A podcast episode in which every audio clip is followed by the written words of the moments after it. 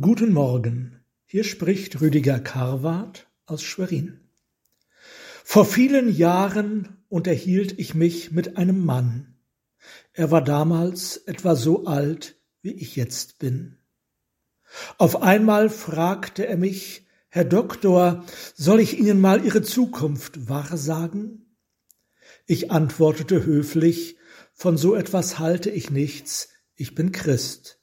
Er, oh, ich bin auch katholisch. Darauf ich, ich bin aber evangelisch.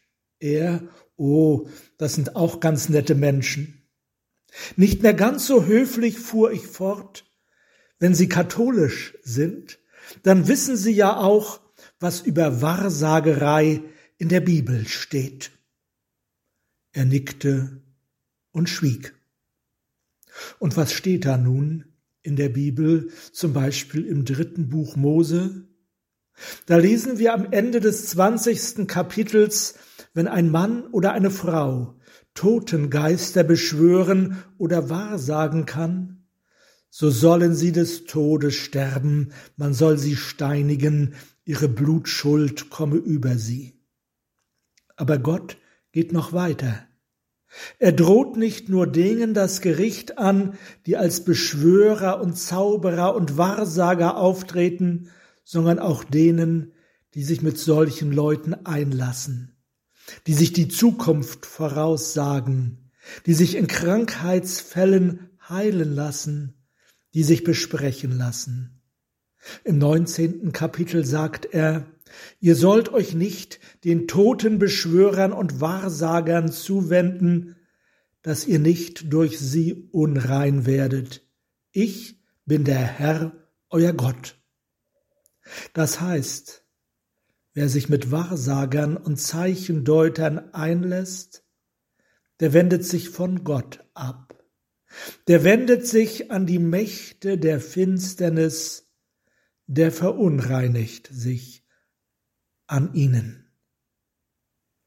An anderer Stelle warnt Gott vor Wahrsagerei, Hellseherei, Zeichendeuterei, Bannungen, Geisterbeschwörungen, Zeichendeuterei und Totenbeschwörungen.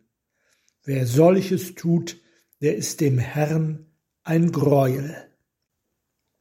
Es heißt nicht etwa, der begeht ein Greuel, sondern der ist ein Greuel. Schärfer lässt es sich kaum ausdrücken. Nicht die Tat ist Gott ein Greuel, sondern der Mensch, der sie begeht. Es ist nicht übertrieben, wenn vor dem Besprechen von Krankheiten oder dem Lesen des Horoskops gewarnt wird. Das sind keine harmlosen Beschäftigungen oder altbewährte christliche Heilmittel. Es ist auch keine Volksmedizin, sondern es ist die Sünde der Zauberei, die einen Menschen um sein Heil bringt. Nun mag jemand sagen, aber es hilft doch, die Krankheit verschwindet. Ja, gerade das ist ein Beweis dafür, dass die Kräfte der Finsternis am Werk sind. Wäre es nur abergläubisches Gerede, wie manche denken, welches nichts bedeutet, so würden keine Wirkungen geschehen. Aber es geschehen Wirkungen. Und genau daran wird sichtbar, dass die Heilungen mit Hilfe finsterer Mächte geschehen. Viele wissen das nicht. Aber es gibt auch viele, die es sehr wohl wissen und dennoch tun. Frei nach dem Motto Hauptsache, es hilft. Dieser Gedanke steht dahinter. Ich will um jeden Preis Hilfe und Heilung erhalten, selbst um den Preis des ewigen Heils. Die Bibel spricht es klar aus. Wer solches tut, der ist dem Herrn ein Greuel.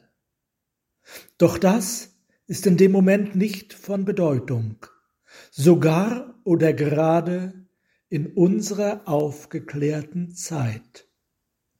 Amen.